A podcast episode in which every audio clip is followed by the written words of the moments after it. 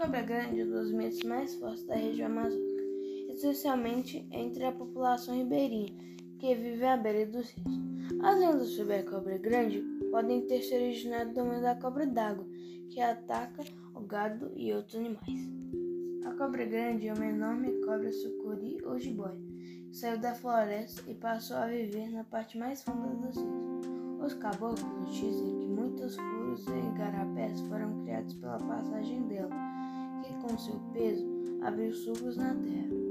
O boto é o boto cor-de-rosa, um, golf, um golfinho de rio que vive unicamente nas bacias do Amazonas e do Orinoco. Esse personagem namorador mexe com todas as motos que vão tomar banho no rio. Cobra, cobra Norato une os, os mitos da cobra grande e do boto.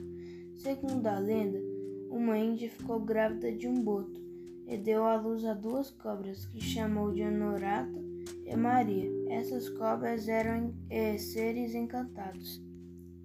Os gêmeos foram deixados no rio Tocantins e lá se criaram só saíam d'água no meio da manhã para tomar sol.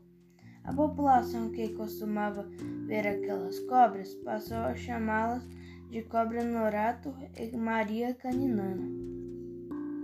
Cobra norato era bom, salvava quem estava se afogando e ajudava os barqueiros e pescadores em perigo. Caninana era o oposto, atacava as pessoas.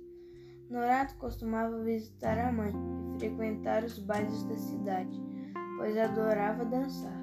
Esses dias saía da água e deixava a pele de cobra na margem e se transformava em homem. No fim da noite, punha a pele de cobra e voltava para o rio.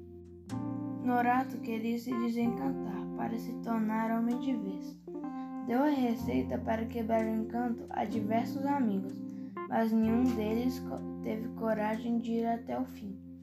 Finalmente, um soldado conseguiu desencantá-lo. A lenda termina contando que a pele de cobra Norato foi queimada e que o rapaz Norato viveu durante muitos anos no Pará, onde era querido por todos.